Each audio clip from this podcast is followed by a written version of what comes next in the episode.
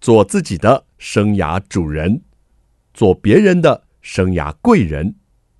听听职涯顾问蓝如英的蓝老师生涯学堂，启动你的精彩人生。欢迎听众朋友透过环宇广播电台和 Podcast 的收听蓝老师生涯学堂，我是节目主持人蓝如英，蓝老师。我们这个系列呢，进行的是爸爸妈妈同学会哦，爸爸妈妈来聚会哦，聊聊育儿经。那今天来的哦，哦可是不简单的爸爸妈妈，他们是专家哦，他们要来跟我们谈哦，爸爸妈妈哈、哦、该如何教养孩子。透过脑的观点，是不是这样是说没？错好，我来介绍两位来宾哦。第一位来宾呢是风史全人教育中心的负责人蔡志东博士，老师好。大家好，蓝老师好，还有另外一位是台湾环宇希望协会的理事长吴志坚，吴老师好。听众朋友，大家好，蓝老师好。好，这两位都是爸爸吧？对，哎，蔡老师，您的孩子多大了？现在是十四跟十二岁，哦，那吴老师呢？呃，我的是十六岁跟十四岁，那你比较大，你是学长。 我的最大了，我的小孩到美国去读研究所，哇然后还有一个在大学读四年级，所以我是学姐。学姐好，学姐哎好。呀，大家好， 好啦，我们要逗逗这个两位老师开心哦。两位老师呢一直在推动超脑爸妈的读书会，是是推动多久了？推动了已经有三年了，哦啊，这样子哈、是希望爸爸妈妈长一点脑 是吗？也不是这样，是希望大家呢能够不要又操心又烦恼。好有梗哦！那我们来谈谈那个教养孩子哦，真的让很多父母伤脑筋哦，尤其是现在的小孩子真的很聪明哎。是，我都跟父母说，我们一定要承认现在的孩子比我们以前聪明，嗯，我们才能够放下身段，好好的跟他们来沟通哦。那再加上现在社会的风气啊，跟这个形态模式是双薪家庭了哦，所以其实父母他们在白天啦，或者是在工作上也承受很大的压力哦，所以有时候真的力不从心的感觉非常的严重哈、哦。那您希望父母能够从头对，就是脑啦哦是，嗯开始来教育孩子。为什么有这么一个有趣的观点呢？因为我们觉得说，如果教养有很多种的流派，对，那这也是爸爸妈妈的痛苦之一啊，就是不对知道要怎么样做是最好的。是那甚至呢，也有很多的罪恶感，因为呢，有很多的研究或心理学的告诉你说，如果你做得好，那就很棒啊；如果没做好呢，就好像你不是一个很负责任的爸爸妈妈。是那事实上，事实是说，爸爸妈妈其实都应该是非常努力的，因为我们台湾有做过调查，就是说，如果我们在青少年阶段的话，绝大部分的青少年的爸爸妈妈，大部分百分之七十都是双薪家庭的。是，所以一方面又要工作，一方面又要带孩子，其实我想大家都已经是比较精疲力竭了啦。 所以我们就希望说，能够透过读书会的方式，这个是读书会叫做“超脑爸妈”，希望大家不要又操心又烦恼，反倒呢是能够呢超越呢这个孩子的大脑的发育，让我们更了解这个身体发展的道理的时候，那这些道理是科学，它是经过实验啊，并且可重复的。那每个人都有一颗脑啊，所以是你就不需要太在乎别人的经验了啊，因为我们每个人都有身体，对就像每个人心脏有问题，然后眼睛有问题，我们就看医生。那医生所受的都是同一种训练，那我们就能够这个看见一些的需要，我们就去满足需要。所以是最主要是希望大家能够从科学能够来教养的时候，让我们有信心，那不要太烦恼啊，并且呢是有根据的，就是能够摆脱很多人的经验。嗯因为人的经验真的有时是好事，有时是会伤害我们的，因为每个人的家庭不一嗯样，是嗯孩子也都不一样。但是身体的发展其实是绝大部分人都是一样的。是，所以我们希望说，可以从大脑科学推广大脑科普，嗯来让爸爸妈妈预备好。怎么样是去看自己的孩子这样嗯子。，那因为你自己本身有这个 background，啊对我是念生物学， 是那我是生物学博士。那来到新竹，其实我是七年前哈才开始呢，非常大量地去研究有关青少年的大是嗯脑，因为我发现说跟青少年对话，有的时候你讲经验的时候，他们不大有兴趣，嗯因为他们会觉得那是你的经验，嗯还有我们真的也不同阶段、不同是世代了，对所以他会觉得说你的生活是你的生活，对，嗯可是大家都受科学教育，所以当我们给他看那些老鼠的影片啊，然后或实验室的影片啊，或者是一些脑科学病变的人的人生的影片的时候，他们反倒会很有兴趣嗯去看，因为可能是从小大家都受科学教育，是所以对科学很熟悉。嗯哼所以我就想说，应该用这个方法来跟他们对话，嗯因为就当做是一个立足点，然后我是们不要有年龄的差距了，我们就是用一个同样的一个起跑点来共同的看见语言对共同的语言就是科学嗯哼。那发现说他们会比较愿意听，因为呢，他们看到这些事情，他会觉得，哎，这跟我有相关，是因为这就是我的身体，嗯哼，对，就不再是经验了。是。那志坚老师，您又什么时候接触到这个部分呢？呃，我是从志东博士的身上呢去学习。那本身呢，我在去年呢也通过教育部的家庭专业人员的训练。嗯哼，那其实，在这个课程的训练中呢，我也会发现呢，其实真的教养很多的流派，对，所以呢，包含老师压力也很大，嗯然后学生压力也很大， 然后家长呢压力更大，很多的家长就会很烦恼，他会觉得好担心嗯哦，觉得自己的家庭呢顾不好，会不会是是一个非常大的罪过？嗯哼，或者是呢，我们台湾呢在谈管教，通常都是管多于教啦。对，对所以就会对嗯很烦恼，说，哎、为什么我管都管不听，教都教不动？所以呢，很开心有一个机会跟志东博士一起来研究这个大脑科学的时候，其实受益良多，因为发现呢，不是靠抑制的方法，嗯对，可是呢，我们怎么去取代，嗯哼以至于我们可以比较轻松的去面对嗯教养的课题，是增加家庭的关系。对，所以这个题目取得真好哎、超脑哦、刚刚说不要操心又烦恼哦，那其实真正的意义是超越孩子的大脑发展对哈，然后取得更好的方式来教养小孩。当然，刚刚讲到一个很关键的 key point，就是其实对话。跟孩子教养教养啊，感觉上就太严肃了啊、其实跟孩子从这个对话，只要能够对得起话，我相信哦，这样的一个好的开始，才会产生后面的无限的可能哈。而且我看了你们一些的说明哦，这个大脑其实也很酷哎、嗯就是说它其实是越用越灵光的是的哈没错嗯，你越不用它，其实越不灵光的哈是的没。错嗯所以这样大脑的科学哦，用来做教养哦，确实也让爸爸妈妈嗯长知识了。没错，对。好，那我们待会儿就要来聊聊学联琴的孩子哦，特别会用那种哭闹来表达他的一个需求啊。那这方面呢，肯定又跟大脑有关了有吧？关系的，没嗯错很大的关系哈是啊。 那我们待会休息回来，我们来请这个志东老师哦，跟我们谈谈哦。那这方面，爸爸妈妈又需要有怎样的了解跟应对？休息一下。别走开哦！欢迎听众朋友再回到蓝老师生涯学堂哦。今天现场有两位专家爸爸，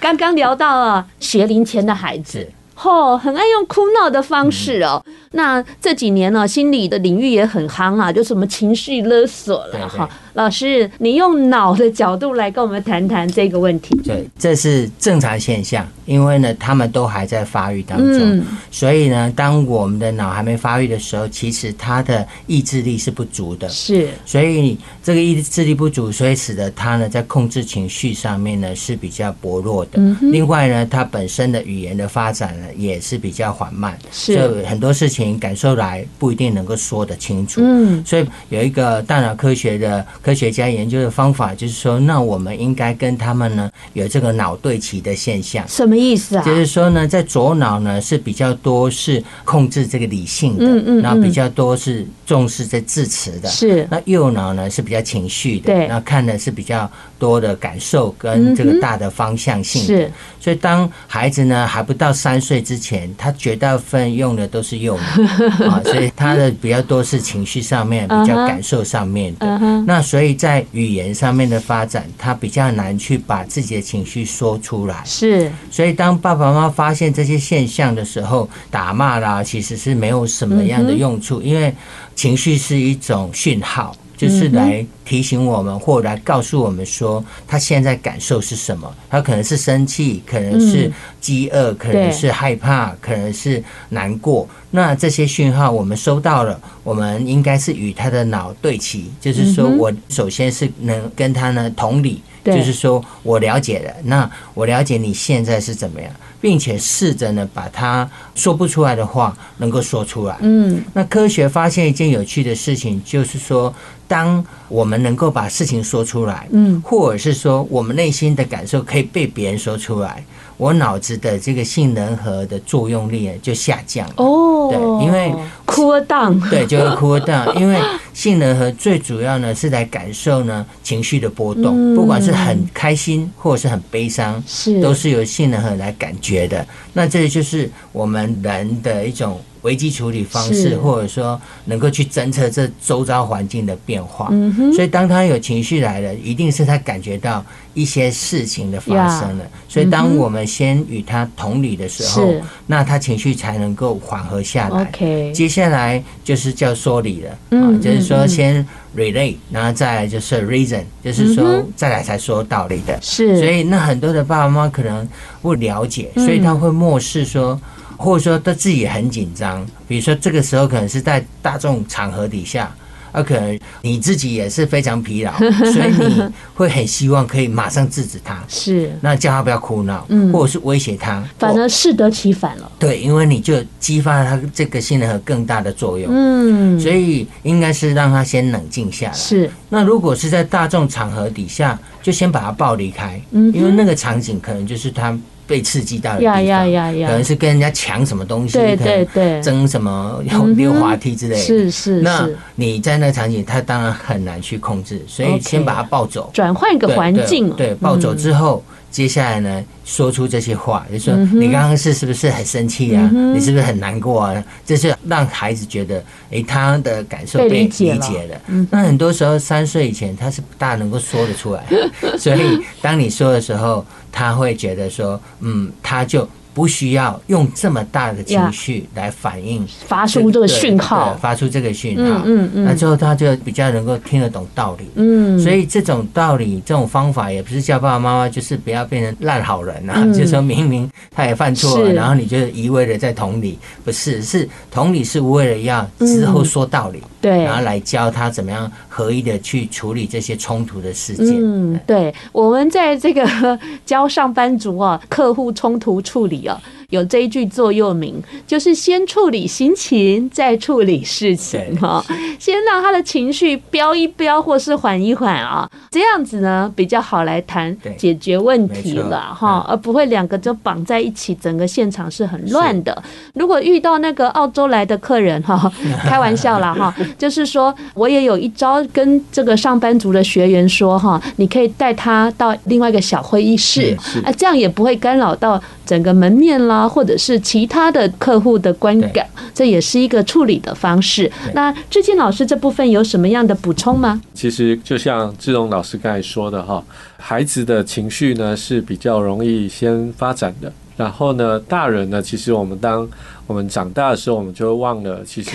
哎有一个阶段叫小孩，对，所以很容易对，对当我们情绪来了或是是压力大的时候，我们会想要立刻的去解决问题。嗯嗯那其实像刚才志东博士刚才提到，在大卖场的情况呢，以往呢我们可以看到，就是要么就大声喝止，嗯要么就是让他哭，然后对让别人来喝止 他。那其实当理解大脑科学的时候，你就会知道说，嗯哎、当你先把它抱离现场嗯，， 是嗯降低周遭的环境的干扰，是让情绪可以慢慢的缓和，嗯然后同时其实也对家长是一个没错缓和的过程的时候，对对对这个脑对齐就可以发挥作用。 OK，很重要哦，大家是不是笔记了哦？嗯那因为我们的收听的听众哦，孩子的 range 也是很广的哦。我们刚刚先聊一个学龄前呢、这种情绪的 issue，我们现在拉到哈、大一点喽，孩子们的课业学习哦，尤其随着年纪越高哦，到了国中、高中，真的压力越来越巨大。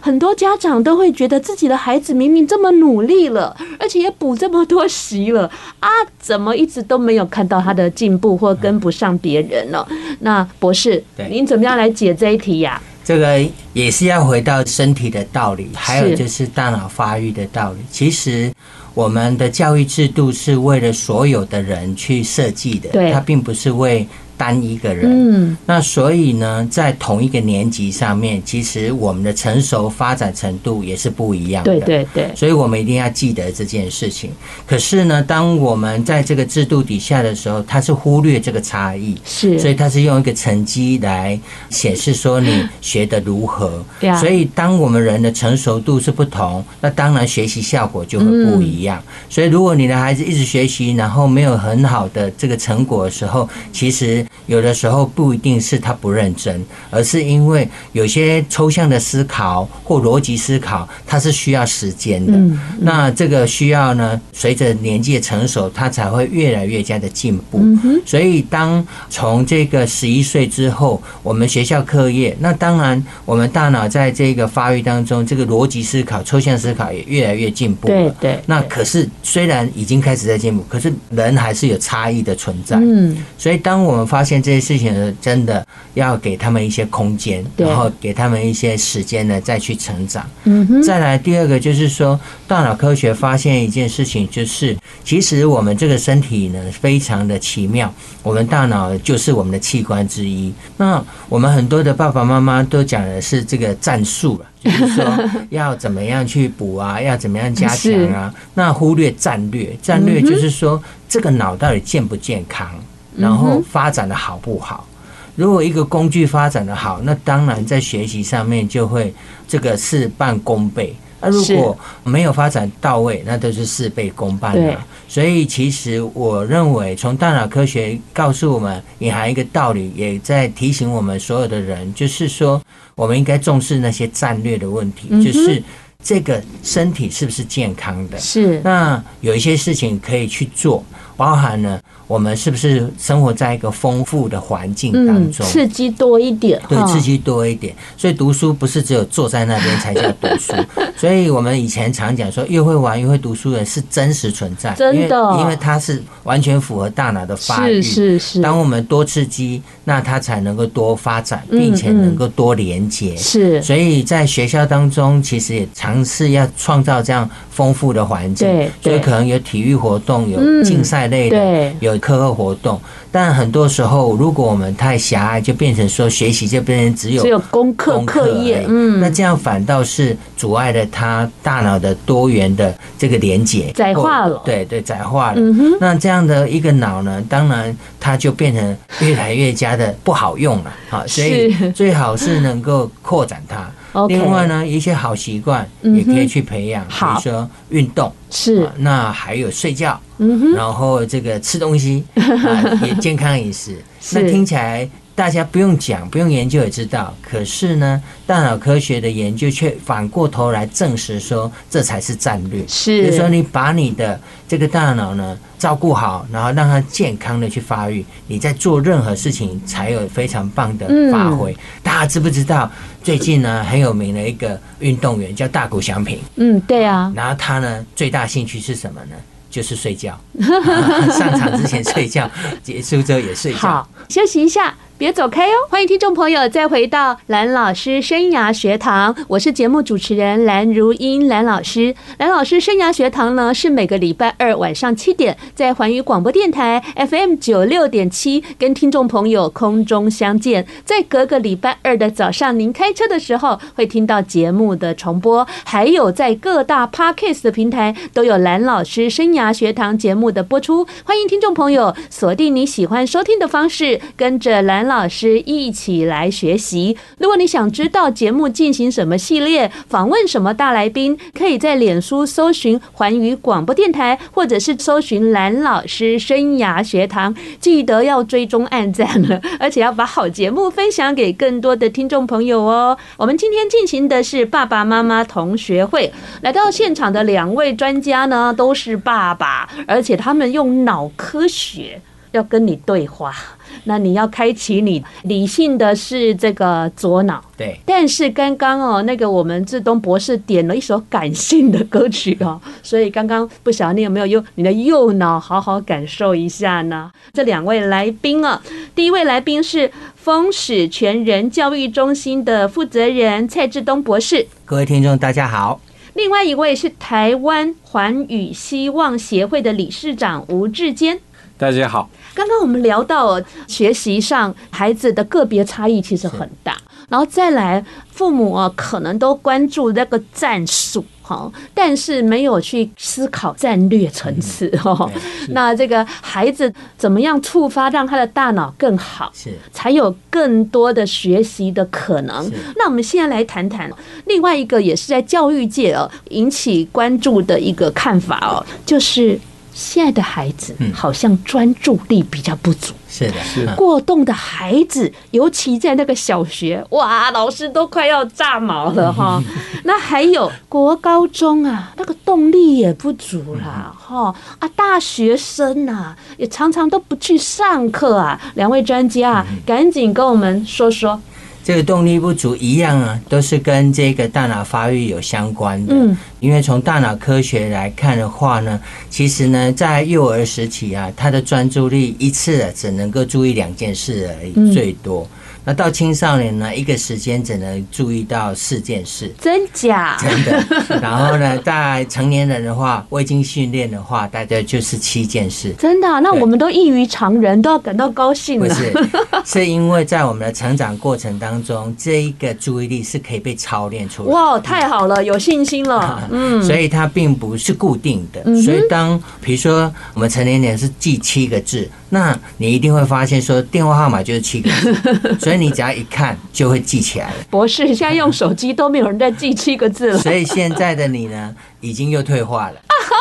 啊，因为太方便了，所以呢，你就变成这些地方你没有去操练它了。是，所以没有操练是的时候，使得你突然之间必须要记的时候，你的能力就退化了。暮鼓晨钟啊，对所以以前如果各位爸爸妈妈有经过那些还没有手机这么方便的时代的时候，你一定脑子可以记得很多的电话号 码。可是现在的你呢，要读完叫你打一个电话是不用手机直接拨出去，你大概是没有办法的，因为你已经把这些能力给还回 去了。所以这 你告诉吓到好多人了、啊。对这是自然的，因为这种叫做工作记忆的能力，是所以这种注意力呢是需要被操练 的。嗯哦，所以为什么才会有发展出这个叫做番茄时钟法？对，番茄时钟法很有用对，哎、很有用，因为它就是完全符合脑科学的发展，就是人的注意力大概只有二十分钟而嗯已。那你二十分钟的期间呢，大概会有三分钟的脑子空白时间 啊，就是说你注意力会 涣散。所以当你呢时间拉得越长的时候，你这个脑子空白时间就会越长。是所以大家应该是操练自己的孩子，就说不要有错误的迷失嗯啊，就好像坐在那边越久越好是啊，，或不者见得说不见得，嗯你就做那件事情做越久越好，不是，是应该试着回复或者说顺从这个身体的道理。是它就是二十分钟嗯，哼所以或二十五分钟就番茄时钟。那时间到了就起来走一走，去做对嗯别的事情，转换一下心情，再回来的时候，他专注力又会再次再提升了。 OK 这就是我们身体的道理。是，所以，如果我们没有教过我们的孩子，那很多的时候，爸爸妈妈们，我们自己也要想一想，就是说， 就是说，我们的孩子说注意力不足，然后你观察到了，那你是一直告诉他说你要专心、专心、专心，还是你曾经有教过他专心的方法到底是什说么？得好对，，说得好，专心的细节到底是什么？是因为孩子他是没有办法去理解你嗯的专心的标准、或对者说内容是什么的。专心很抽特象对，，很抽象，嗯对孩子来说是非常抽象，是嗯除非你教过他，所以步骤是什么，然后细节是什么，是那他就会学会了。嗯哼所以呃有的时候你会觉得他专心不足，有的时候也要想一想，我教过了吗？ 志坚老师有没有教你的小孩啊？有我的孩子呢，目前是在家自学日文。哦，这样子啊，是是是好特别。嗯那以往呢，其实他也有一些注意力上的一个需要。那因为呢，他的发展呢稍微慢一些些，是但后来呢，他因为不适应学校的生活呢，转而想要自学的时候，其实对我来讲、头就大了。是嗯啊，那为什么呢？因为我想，其实在我不了解大脑科学之前呢，我想的就是他律的方法，是就是我为他订立计划。嗯哼，但是呢，就好像志东博士刚才提到的，是哦，我们训练真正的目标是要他培养习惯，而不是要他应付我的习惯。嗯对对。然后我对必须要让他很实际的知道什么叫做自律，还有是什么叫做真正的专注。嗯那像我的孩子呢，他早上呢起来之后，他就会开始练习家庭的好习惯，包含呢如何在一个不是太嘈杂的环境。那现在的孩子有一个需嗯求，其实我们很希望他专心，对但是他同时我们又强调他要多功，对好，一方面又要学英文， 一方面又要学乐器，是一方面又要学很多东西，所以好啊像哈很多时候他一次处理太多件事情。嗯所以他在专心的一个程度上，它大幅度的会下降。嗯哼所以在我们家里呢的训练方法就是透过这个身体的道理，先把你该做的事情一件一件的做好来。嗯嗯然后培养出你对这件事情的专注度之后，他就会很容易的去练习在这上面。嗯哼所以像呃我的孩子在练习日文上面呢，他可以真的很认真专心的安排他的进度，哦包含学习。那最近呢，就有一件很有趣的事情，我的同学跟他一起去考 N 三的检定，嗯不简单然，N 后三是，然后我的同学呢非常的开心，因为他通过了。然后我就问我的女儿说：“那你考的如何呢？”然后看到成绩单，我说：“哇，那让我吓一跳。”他开始变得很有自信，是因为他知道什么叫专心，因为他差两分就哦只满差分一了点点哦，就满分，所以有通过嘛？有有差哇两分而且还满差分。两分满对，分，好然后我棒！的同学呢是刚好通过，所以呢差了三十分。我女儿就说：“哇， 谢谢你给我这个机会练习，就跟你们分享这个经验。对” OK，好，所以呢，懂得这个道理哦，也可以在家里哦、嗯拿出来哦是，用在这个实践上。所以来超脑爸妈读书会哦，啊是是要开脑洞，然后要实践的。嗯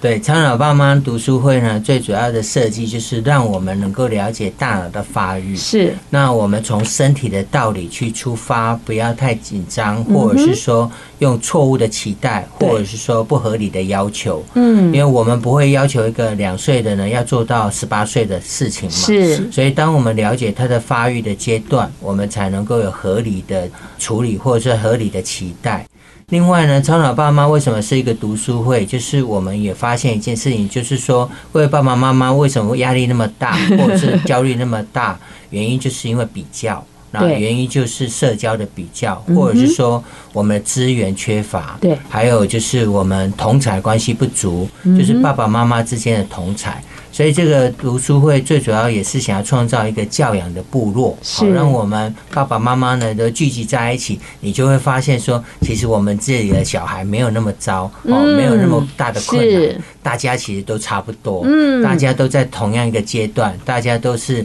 一起来努力的，嗯那当我们一直关在家里面，或者是看教养书籍，或看那些越看越焦虑了对，越看越焦虑，越 恐怖，因为那个就是你 怎么都没做到。对对，因为那就是变成是你自我在反省，是你没有打开眼睛说看其他的人正在怎么过生活是。那其实我们绝大部分都是一般人，嗯哼我们大家都面临同样的状况，是，所以当我们聚集在一起的时候，我们信心 OK 就会增强。休息一下，别走开哦！欢迎听众朋友再回到蓝老师生涯学堂。对孩子的教养，其实哦很需要学习，因为从小到大，没有人教我们这个怎么样当爸爸妈妈。是。现在大学哦，普遍还有开什么两性关系呀、啊这些课、啊、爱情学分啊，但是没有开这个爸爸妈妈的课的呀。哦所以呢，立志要当爸爸妈妈或已经当爸爸妈妈的，这个学习永远不嫌晚，啊就是你可以透过很多的方式学习，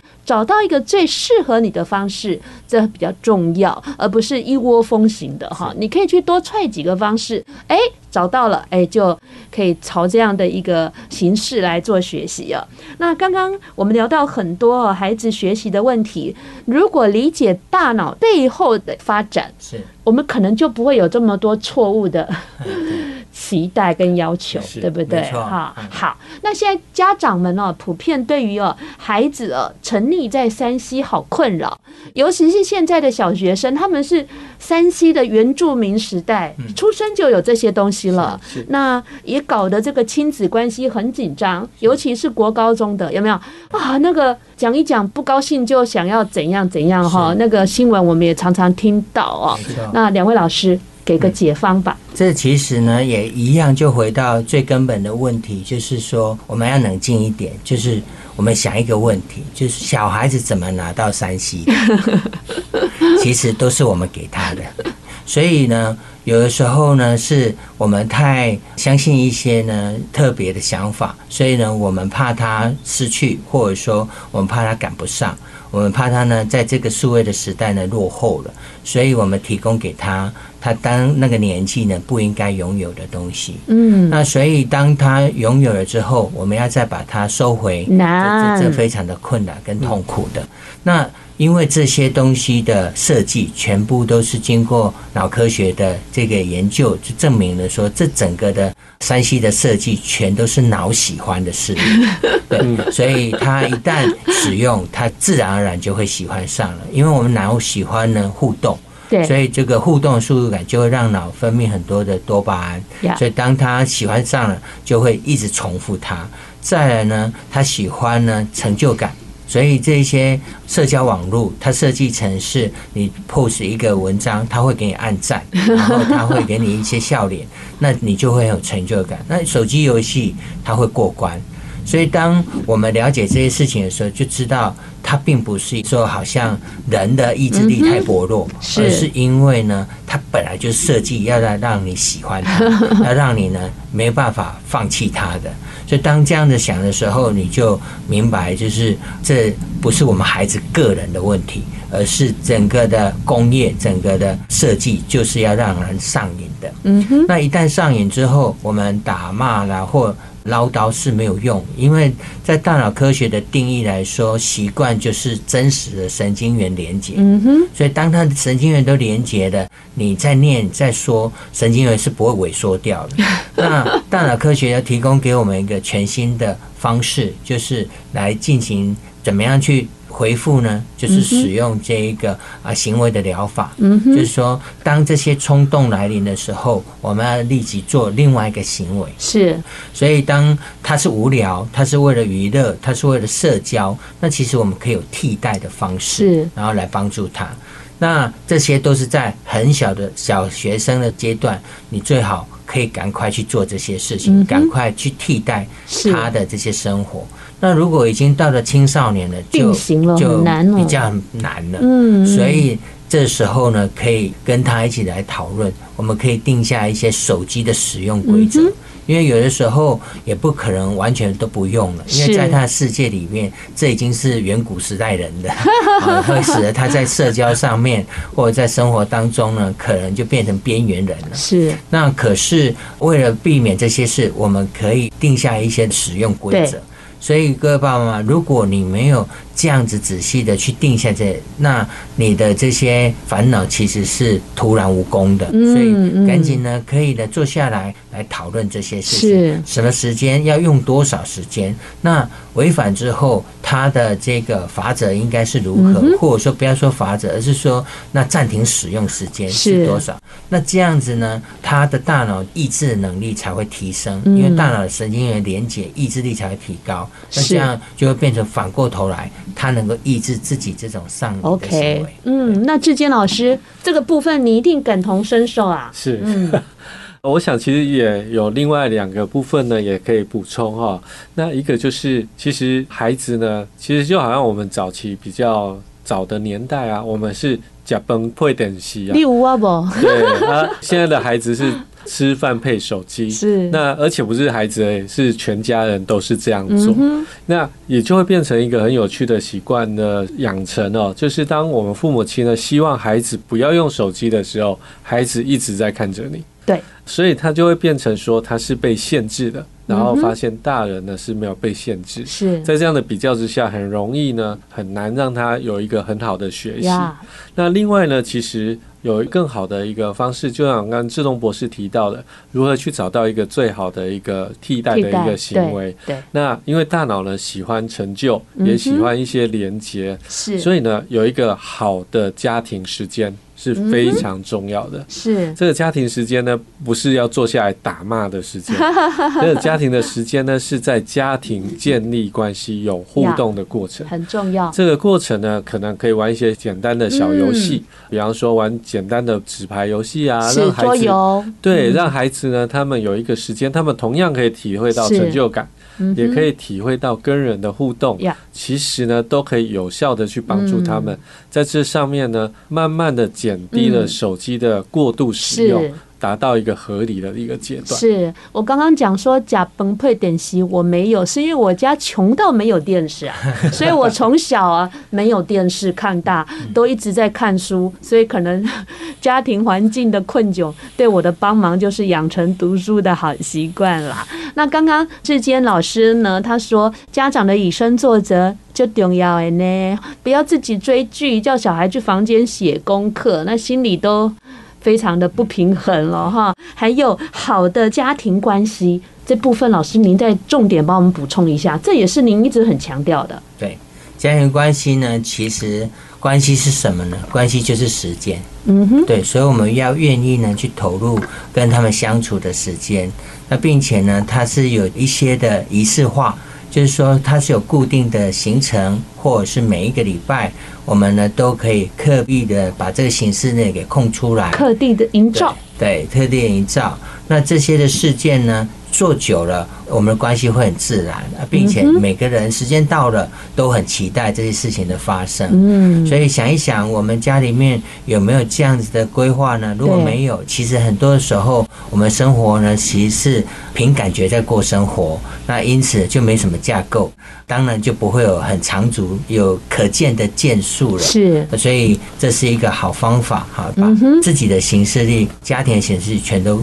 能够有计划的去安排。是好。那最后呢，我们想要请两位老师哦，是不是有简单的一个重点呢，或者是一句话来跟我们的爸爸妈妈加油打气一下？大家辛苦了。 啊、其实孩子就是我们的祝福。想一想，我们当时为什么要生孩子呢？就是因为我们爱孩子啊。那我相信他也将来会给我们很多的回馈跟很多的幸福。那不管说现在的状况是如何，可是我们从小看他到大，然后他也带给我们家庭很多的温暖跟滋润啊，有他们的笑声跟很多事情正在发生，啊也使我们生命非常的丰富。所以常常保持记录他们的成长，然后看看他们成长的过程，会让我非常有成就感。哦嗯，好棒，呃，我想其实家庭呢，真的是人不可或缺的地方，是也是我们学习如何社会化的一个过程。啊、我想其实过度的焦虑呢，会让家里变成一个战场，而不是一个很好的一个合场。那我想鼓励在这里的所有的爸爸妈妈，其实呢，是我们来灌溉这个合场，嗯而不是让它变成一个战场。啊、有一个话呢说得非常好，他说，当我们的内在压力变大的时候，嗯就会产生非常多的表面 张力。啊，那让我们的家庭呢要充满了拉力，而不是成为把孩子推出去的推力。那说得这好真的是一个很棒的一个好事情。。那父母怎么关注你们的超脑课程呢？我们可以到丰史全人教育中心的脸书来搜寻。那我们在十月份的时候，也希望可以在新竹市的各大的社区开始去推广我们超脑爸妈读书会。那十月份就会有第一个梯次哦，请志坚老师来跟大家分享这个地点跟时间。好的，呃，我们呢将会在新竹市慈云路的文心会社区哦，感谢文心会社区的一个分享和开放，它让我们呢可以利用它的交易厅，从十月十四号开始，每周六上午十点钟，我们会在当中呢办理这个父母的读书会。那我们有很多不一样的老师和课程，欢迎呢各位可以上到风史全人教育中心的脸书，一起来报名参加。好哦，我们要不断的训练我们的专注力，还有丰富度，才能扩增我们的大脑。我们不只能够把工作处理好，才能把小孩教得更好。今天的节目呢，非常谢谢各位的收听。下个礼拜同一时间，蓝老师生涯学堂，我们空中再见了，拜拜，拜拜拜拜。